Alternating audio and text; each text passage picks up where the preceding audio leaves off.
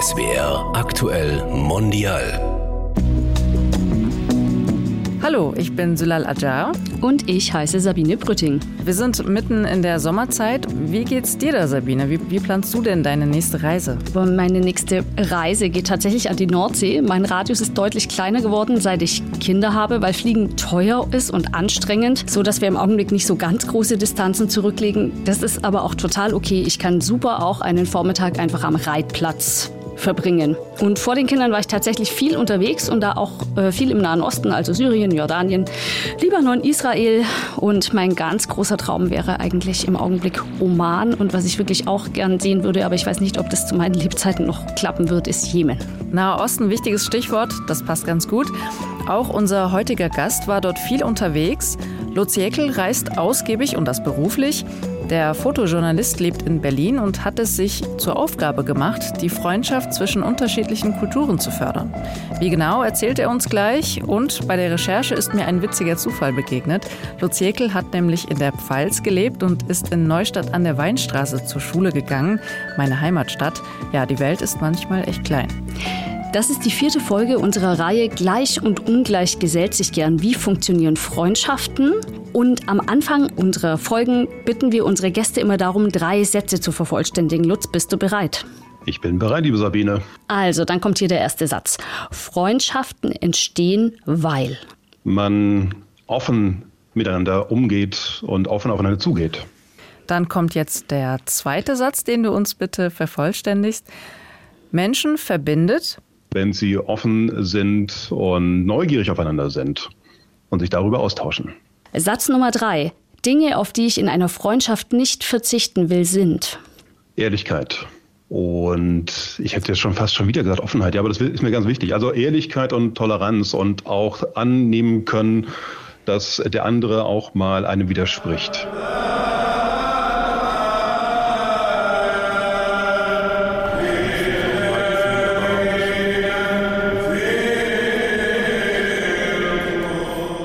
Lutz, du reist ja sehr viel und wir haben gerade deine Aufnahme aus Syrien gehört. Du bist vorwiegend im arabisch geprägten Raum der Welt unterwegs. Woher genau kommt dein Interesse für den in Anführungszeichen Orient bzw. den islamisch geprägten Kulturraum? Das äh, geht weit zurück und auch äh, nicht nur mit der gemeinsamen Stadt Neustadter Weinstraße, sondern auch letztendlich mit diesem Land haben Sylat und ich eine Gemeinsamkeit. Denn ich habe mal als Kind in der Türkei gelebt, in Istanbul durch den Beruf meines Vaters. Und das war von meinem fünften bis zu meinem zehnten Lebensjahr damit natürlich eine sehr prägende Zeit für meine Kindheit. Und wenn man so will, wurde da schon so ein bisschen das fast in die Wiege gelegt, mein Interesse zumindest zum islamischen Kulturkreis. Und den habe ich dann eben nach der Schule, nachdem ich mein Abitur in Neustadt der Weinstraße gemacht habe, erweitert. Insofern, als ich dann durch den Nahen Osten gereist bin und habe dann sozusagen meinen Schwerpunkt von eher dem türkischen Kulturraum Richtung Nahe Mittlerer Osten verlegt in den arabischen Raum und war dann auch schon durch die ersten Reisen so fasziniert vor diesem Kulturraum, dass der mich nicht mehr losgelassen hat und das gilt bis heute. Wir wollen heute mit dir, Lutz, vorwiegend auch über Syrien sprechen. Du hast ja ein Fotobuch herausgebracht vor einigen Jahren mhm. und Sabine war auch schon mal in Syrien, nämlich bei einer Gastfamilie. Sabine, was hast du damals erlebt? Erzähl mal. ja, also es war, ähm, ich war 2005 und 2010 in Syrien. Ich musste vielleicht ein bisschen ausholen. Ich habe 2004 mich entschieden, Arabistik zu studieren. Mehr aus einem Zufall raus, weil das auf einer Liste von zweiten Hauptfächern zu meinem Hauptfach Journalistik stand. Und dann bin ich da so ein bisschen naiv reingestolpert. Ich wollte halt diese Sprache lernen und habe mir aber gar nicht so viel Gedanken darum gemacht, ja. Und äh, dann war klar, um diese Sprache ein bisschen besser zu lernen, da muss ich ins Ausland dafür. Das geht in Deutschland nicht. Dann habe ich mich 2005 entschieden, ja, ich mache mal so einen Sommersprachkurs in Damaskus und ich bin da ohne große Vorbereitung hingeflogen und das hat mich erstmal echt erschlagen. Ich war völlig platt. Ich habe eine unglaublich nette Gastfamilie da gehabt, aber worauf ich auch nicht vorbereitet war, war, dass die Familie wirklich eine sehr große Rolle spielt. Also ein Beispiel, du kannst nicht abends nach Hause kommen und direkt in dein Zimmer verschwinden und ins Bett gehen. Du musst was essen. Und es ist völlig egal, ob du vorher schon irgendwo was gegessen hast oder so. Du musst dich hinsetzen und was essen. Da gibt es überhaupt keine Diskussion drum. 2018 hast du zusammen mit deiner guten Freundin Lamia Kador ein Fotobuch herausgebracht. Das heißt Syrien, ein Land ohne Krieg. Wir haben da auch gerade drin geblättert. Ganz genau, wir haben das hier liegen.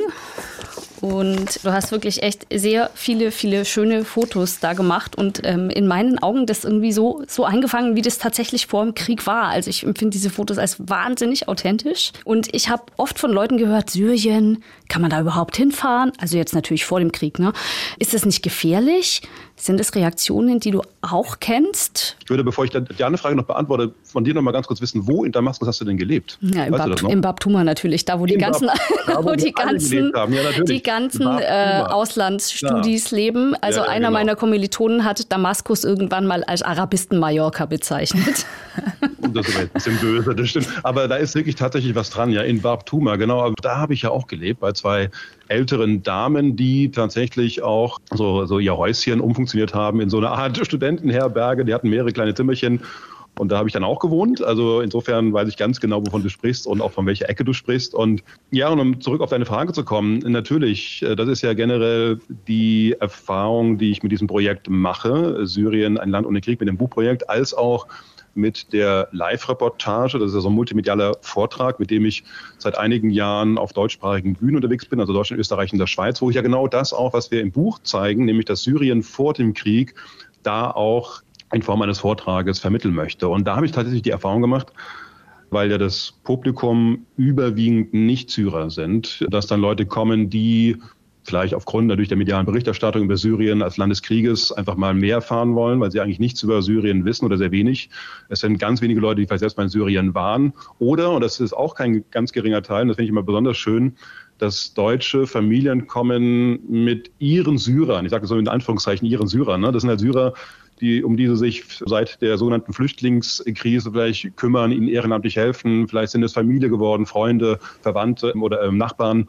Und da sind sehr schöne Beziehungen entstanden. Und ganz oft, was ich dann höre, dass sie tatsächlich mit diesen Fotos, die ich ja in einem Zeitraum von rund 20 Jahren gemacht habe, so oft war ich immer wieder auch in Syrien, dass sie da in Syrien sehen, was sie so erstens gar nicht kennen und zum Zweiten auch überhaupt nicht erwarten. Jetzt kehren wir doch irgendwie aber noch mal ein bisschen in die Erinnerung an Syrien vor dem Krieg zurück. Du hast ja sehr, sehr viele Menschen da getroffen. Du hast viele Fotos gemacht und du warst bestimmt ja auch überwältigt von der Art. Und magst du einfach mal ein bisschen mehr darüber erzählen? Vielleicht auch das Thema Gastfreundschaft. Ich habe bei vielen Menschen äh, essen dürfen. Ich habe da ja auch gewohnt, gelebt. Ich hab, bin auch aus demselben Grund nach Syrien gereist wie Sabine, nämlich ich habe ja auch Islamwissenschaften studiert. Die arabische Sprache ist die Grundlage dieses Studiums. Man lernt an der Universität, ich habe in Hamburg damals studiert, nur das sogenannte Fusha, das ist das Hocharabisch. Das ist die Literatursprache, das ist die Sprache, die zwar überall verstanden wird, aber die niemand auf der Straße spricht. Und deswegen muss man irgendwann ins arabische Ausland gehen, um die Sprache so ein bisschen auch anwenden zu können, lernen zu können, vor allem so, wie man sie eben auf der Straße spricht. Und dann, ne, genau, wir haben eben davon gesprochen, Bab Tuma ist sozusagen so die Insel, wo alle zusammenkommen in Damaskus und viele sind ja nach Kairo gegangen oder nach Damaskus. Und ich bin damals 1993, mein Gott, vor 30 Jahren, bin ich äh, nach Syrien gereist, weil ich eigentlich nichts über Syrien wusste. Und auch Damaskus. Ich habe nur ne, den klingenden Namen gehabt, so Damaskus, das klingt so wie Bagdad, Kairo, und da war ich unbedingt mal hin. Da geht es mir genau wie dir, Sabine. Ich war auch, als ich da hingekommen bin, zum ersten Mal dort war, ich war überwältigt von den Eindrücken, von der da schon sehr augenscheinlichen Vielfalt dieser reichen Kultur, Geschichte, überall, wo du hintrittst, aber eben auch, und das war, glaube ich, das, was mich am meisten beeindruckt und auch letztendlich beeinflusst hat, also indem was ich dann irgendwie tue, bis heute, wenn man so will, nämlich die Begegnung mit den Menschen. Und ich habe Syrien oder die Syrer und die Syrerinnen immer als sehr neugierig, als sehr offenherzig erlebt. Du hast ja auch in deinem Buch einige Geschichten abgebildet von Menschen, die, ja, denen du begegnet bist, zum Beispiel Drusen. Magst du dazu noch mal was erzählen? Das stimmt. Und davon ist tatsächlich eine drusische syrische Familie. Drusen, das ist so eine religiöse Minderheit, die hatte ich mal irgendwann so im 11. Jahrhundert vom schiitischen Islam abgespalten. Und, und ich wollte dann für so ein Buchprojekt die fotografieren und bin dann mit so einem Mietwagen so durch Südsyrien gefahren, kam durch ein Dorf, sehe da so ein alten Drusen vor einem Haus sitzen, würdevoll auf so seinem Stock gelehnt und dachte so, Mensch, guck mal hier, schönes Motiv vielleicht.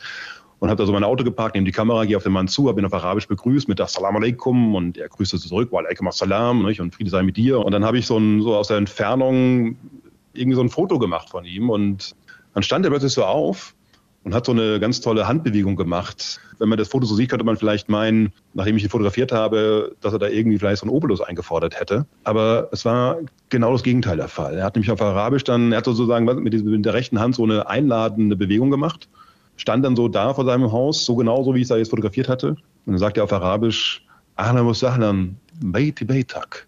Herzlich willkommen. Mein Haus ist dein Haus. Also er hat mich zu sich nach Hause eingeladen. Und das ist immer so eine ganz schöne Geschichte, weil das natürlich eine ganz tolle Geste war, wie ich sie ganz oft auf meinen Reisen durch Nahen Mittleren Osten erlebt habe oder immer noch erlebe.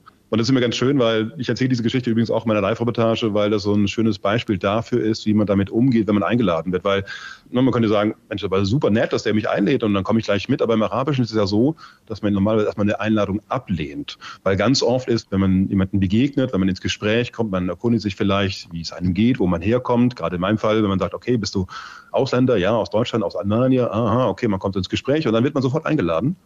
Das ist aber nicht unbedingt immer ernst gemeint. Das ist manchmal nur so eine kleine Höflichkeitsfloskel. Wenn man das jetzt nicht kennt, könnte man ein bisschen ins Fettnäpfchen treten und vielleicht sofort die Einladung annehmen, was per se jetzt nicht so ganz schlimm ist, weil die Syrer sind sehr höfliche Menschen und sie würden einen sofort auch verköstigen und den ganzen Reigen der arabischen Gastfreundschaft ausbreiten.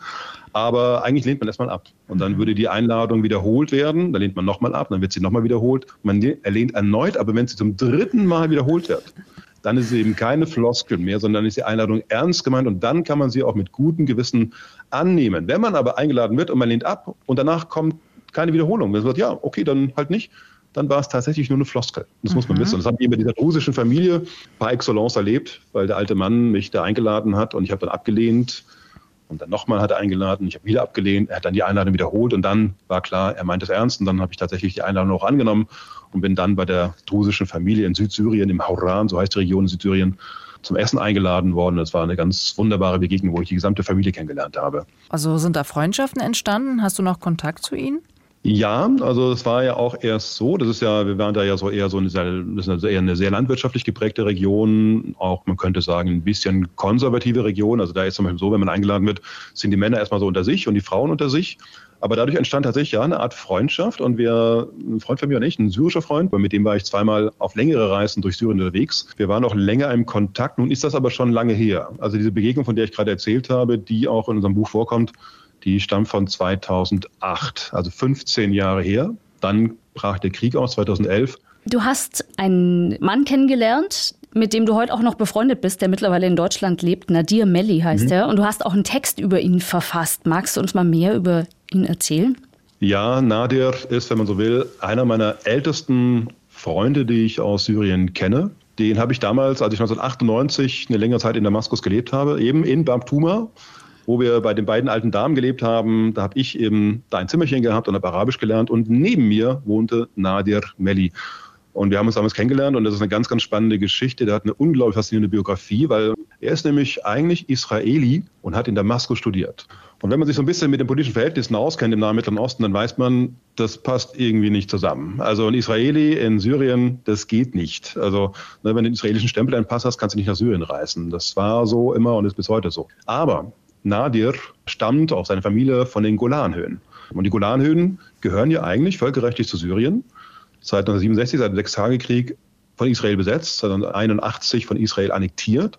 Syrien akzeptiert diese Annexion nicht. Und als politisches Statement sozusagen, damit aus Sicht des syrischen Regimes, damals noch unter Hafiz al-Assad, dem Vater des heutigen Präsidenten Bashar al-Assad, hat man den jungen Syrerinnen und Syrern von den Golanhöhen es erlaubt, in Syrien studieren zu können, damit die sozusagen, sagt man so ein bisschen salopp, nicht vergessen, woher sie eigentlich kommen, beziehungsweise wohin sie eigentlich gehören, nämlich nach Syrien. Kurioserweise, warum auch immer, hat das Israel auch erlaubt. Und so kam es also, dass immer wieder mal Studenten oder Studierende aus den Golanhöhen in Syrien studiert haben. Und dann hat Nadir Bauwesen studiert in Syrien und da haben wir uns kennengelernt. Und dann haben wir, weil ich ja da gerade Arabisch gelernt habe, da habe ich den syrischen Dialekt gelernt, da haben wir uns meistens auf Englisch oder Arabisch unterhalten. Am Anfang Englisch, dann wurde man Arabisch besser, dann haben wir uns meist auf Arabisch unterhalten, haben da also ein gutes halbes Jahr zusammen da in diesem Haus da gelebt, uns viel unterhalten. Ja, und dann ist, äh, ich bin dann irgendwann nach Deutschland zurück und Nadir ist dann, hat dann auch Syrien verlassen und wir haben uns dann ein paar Jahre lang aus den Augen verloren. Und das war dann echt kurios, weil dann ein paar Jahre später ruft mich Nadir in Deutschland an und sagt, hallo mein Freund Lutz, hier ist Nadir. Und er sprach Deutsch mit mir. Ich dachte für einen Moment wirklich, da will mich jemand auf den Arm nehmen, weil ich dachte, Nadir, das kann nicht sein. Weil das letzte Mal, als wir uns gesehen haben in Damaskus, da haben wir Arabisch gesprochen, weil du kein Wort Deutsch konntest. Da sagte er, ja, ja, aber jetzt lebe ich schon seit ein paar Jahren in Deutschland. Wollen wir uns mal wieder irgendwann sehen? Und seither äh, sehen und sprechen wir uns regelmäßig. Und er lebt also jetzt in, in, in Deutschland, hat auch hier nochmal in Deutschland ein Bauwesen studiert. Für ihn war es halt relativ leicht, nach Deutschland zu kommen, auch hier zu leben, weil er eigentlich ja Israeli ist. Und das ist völlig verrückt eigentlich, weil Also er ist eigentlich ein, und das ist so auch interessant, diese Identitäts, wie soll man sagen, er hat so ein bisschen Probleme mit seiner eigenen Identität. Mein Name ist äh, für viele nicht einzuordnen, äh, Nadir Melli. Ich heiße ja nicht Mohammed oder Hassan oder Ali. Nadir gibt es auch im Deutschen. In der Geometrie wird der Zenit als die nach oben verlängerte lotere Richtung eines Standorts bezeichnet. Nadir ist die Gegenrichtung. Das wissen wahrscheinlich die wenigsten. Aber damit klingt Nadir zumindest nicht so fremd. Mein Nachname Melli da denken die meisten, ich stamme aus Italien, vielleicht aus Frankreich. Auf Israel oder ein arabisches Land kommt niemand. Die meisten Menschen glauben also, ich sei Italiener. Wenn ich in einem türkischen Supermarkt gehe, kommt es aber vor, dass man mich auf Türkisch anspricht. Und das ist wirklich eine, eigentlich eine total schöne Geschichte. Eigentlich bis er nach Deutschland kam, er sagte, ich bin ja ein israelischer Araber von den Golanhöhen, die eigentlich zu Syrien gehören. Und da sagte Nadia, wir haben uns Anfang dieses Jahres mal wieder bei Ihnen in Leipzig getroffen und da haben wir darüber heute gesprochen. Da sagt er zu mir, Lutz, mein Freund, sag mir, welche Identität soll man denn eigentlich da haben? Und er sagte, jetzt wohne ich oder lebe ich seit über 20 Jahren in Deutschland. Er spricht mittlerweile perfekt Deutsch und sagt, ich fühle mich inzwischen als Deutscher. Und das ist nämlich für mich auch eine ganz tolle Geschichte, auch weil wir halt bis heute befreundet sind. Wir haben uns damals in Damaskus in Syrien kennengelernt er in Leipzig, ich hier in Berlin und wir sprechen und sehen uns immer wieder mal und hatten jetzt gerade Anfang dieses Jahres dieses Gespräch, weil ich ihm sagte, ich fragte ihn so ein bisschen von dem Hintergrund, ich weiß auch noch, was der Auslöser war. Das war damals, als Anfang des Jahres unser CDU, also unser Friedrich Merz von den kleinen Paschas äh, in der Sendung von Markus Lanz sprach. Das hat mich ziemlich aufgeregt. Und dann habe ich Nadi gefragt, was macht das mit dir eigentlich, wenn du sowas hörst? Und dann sagte er so, ja, oh Gott, ne, ob ich jetzt ein kleiner Pascha bin, weiß ich nicht. Ich glaube nicht. Und dann habe ich mal genau, was du gesagt hast, so einen Text geschrieben. Also war so ein offener Brief an Friedrich Merz und habe ihm dann diese Geschichte von Nadir erzählt. Du warst in Istanbul, du bist da aufgewachsen, hast da Mobbing oder Beleidigungen erdulden müssen. Und was hat das mit dir gemacht? Wir sind zurückgekommen. Das war Anfang der 80er Jahre, da muss man ganz klar sagen, 80er Jahre, wenn es da um Türken ging, da war man hier in Deutschland schnell dabei, von den äh, Knoblauchfressern oder Kümmeltürken zu sprechen. War keine so schöne Zeit. Und ich habe da diese kuriose Erfahrung gemacht als Kind, da war ich zehn, elf Jahre, dass für mich als Kind es völlig normal war, schon einen Teil seines Lebens, in dem Fall war es sogar schon die Hälfte des Lebens, im Ausland verbracht zu haben, in der Türkei. Für mich war also Istanbul, Türkei völlig normal. Also das war Teil meiner Kindheit, wenn man so will, Teil meiner Identität. Und dann komme ich in so eine Klasse, Anfang der 80er Jahre, und meine Mitschüler konnten damit nicht viel anfangen. So wie, du hast in der Türkei gelebt, bist du Türke? Und ich sage so, nee, ich bin kein Türke, ich bin Deutsch, aber hey, spielt jetzt eine Rolle. Und die, ja, aber, aber irgendwie, und dann wurde ich so ein bisschen als, wenn man so will, als Türke so ein bisschen gehänselt.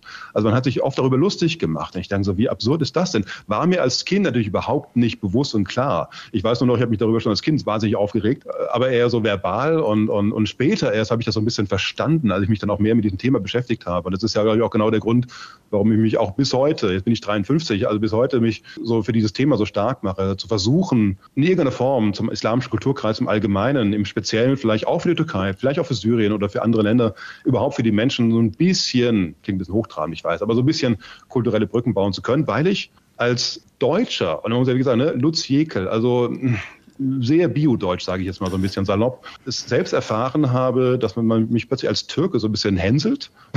ich sage so, okay, ich bin ja gar kein Türke. Und da frage ich mich auch, wie ist es dann erst für die Menschen, die tatsächlich diese Migrationsgeschichte haben. Wie war es denn andersrum, als du als Kind in Istanbul warst? War es da leicht für dich, Freunde zu finden beispielsweise, oder warst du da auch in Anführungszeichen der Deutsche? Ich war da ja auf einer deutschen Schule. Das, äh, ne, ich war nicht auf einer türkischen Schule, sondern es gibt in Istanbul das äh, sogenannte Alman SSC, das ist das deutsche Gymnasium. Nebendran gibt es auch eine deutsche Grundschule und da waren eigentlich nur Deutsche in der Schule. Und auch ein paar wenige Türken, die, also Türken, die dann ihre Kinder auf die deutsche Schule geschickt haben, damit die auch Deutsch lernen. Insofern hatte ich eigentlich immer ein sehr deutsches Umfeld. Woran ich mich aber erinnere, und da, da schmunzeln meine Eltern nicht heute noch eigentlich darüber, wenn man immer wieder mal auch in der aktuellen Debatte, auch bei uns, ne, wenn es immer so heißt, und da meint man ja dann doch auch interessanterweise vor allen Dingen eher so die ähm, arabischen und türkischen Migrantinnen und Migranten, wenn es darum geht, also in Sachen Integration, sie sollen die Sprache lernen, sich eben integrieren. Ich habe da mal vor Jahren mal meine Eltern gefragt, gesagt, aber Mama, als wir damals in Istanbul gelebt haben, ich erinnere mich eigentlich daran, dass ihr eigentlich fast ausschließlich deutsche Freunde hattet. Ich erinnere mich an einen Türken in eurem Freundeskreis, ich weiß sogar noch, wie er hieß, obwohl das fast 50 Jahre her ist, nämlich Metin. Und dann habe ich immer gesagt, wieso hattet ihr eigentlich nur deutsche Freunde? Und meine Eltern haben gesagt, ja, weiß ich nicht, das war halt damals so. Ich will damit sagen, wenn man es mal jetzt genau nimmt, und es war nicht abzusehen, dass, nur wir, dass wir nur fünf Jahre in der Türkei leben, hätte auch länger sein können.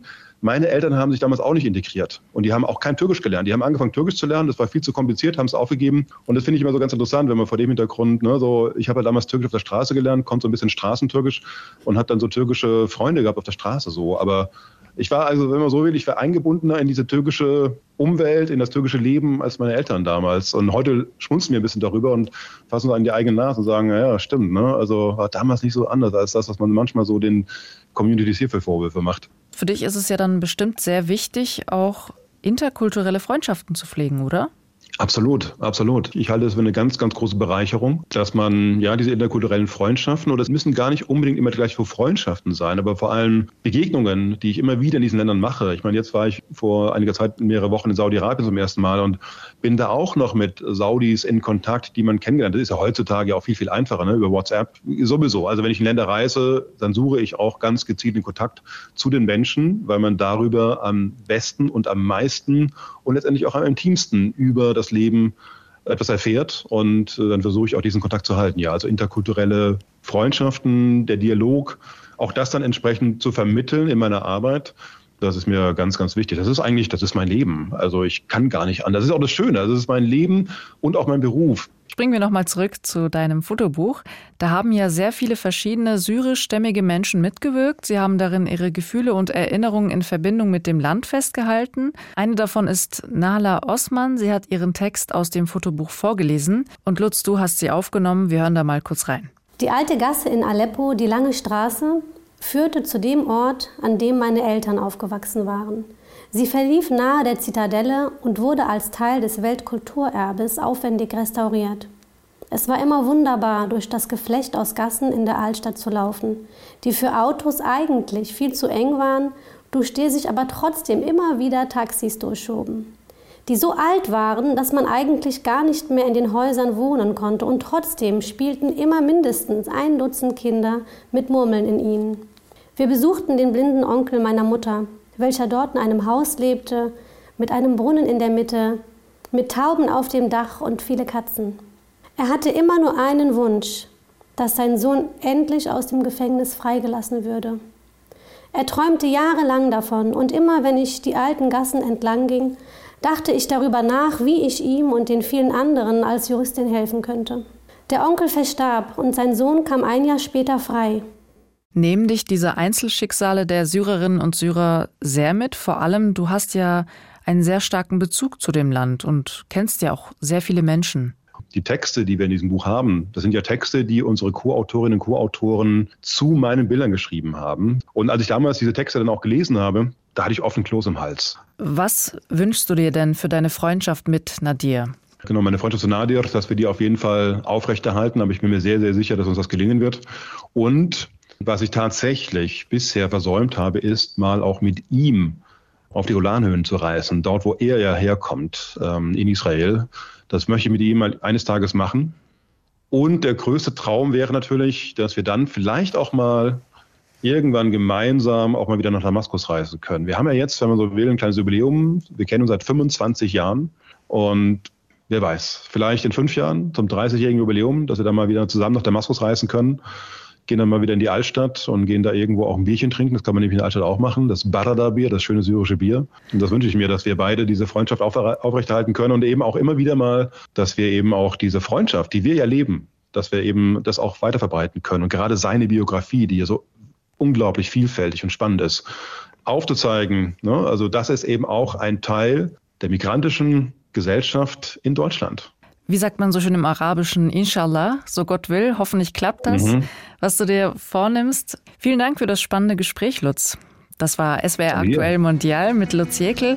Er ist Fotojournalist und hat Syrien vor dem Bürgerkrieg bereist. Seine Aufnahmen hat er in einem Fotobuch festgehalten. Bei seinen Reisen hat er sehr, sehr viele interessante Freundschaften geknüpft. Diese und alle weiteren Folgen unserer Reihe Gleich und Ungleich gesellt sich gern. Wie funktionieren Freundschaften? Hören Sie in der ARD Audiothek. Tschüss und danke fürs Zuhören.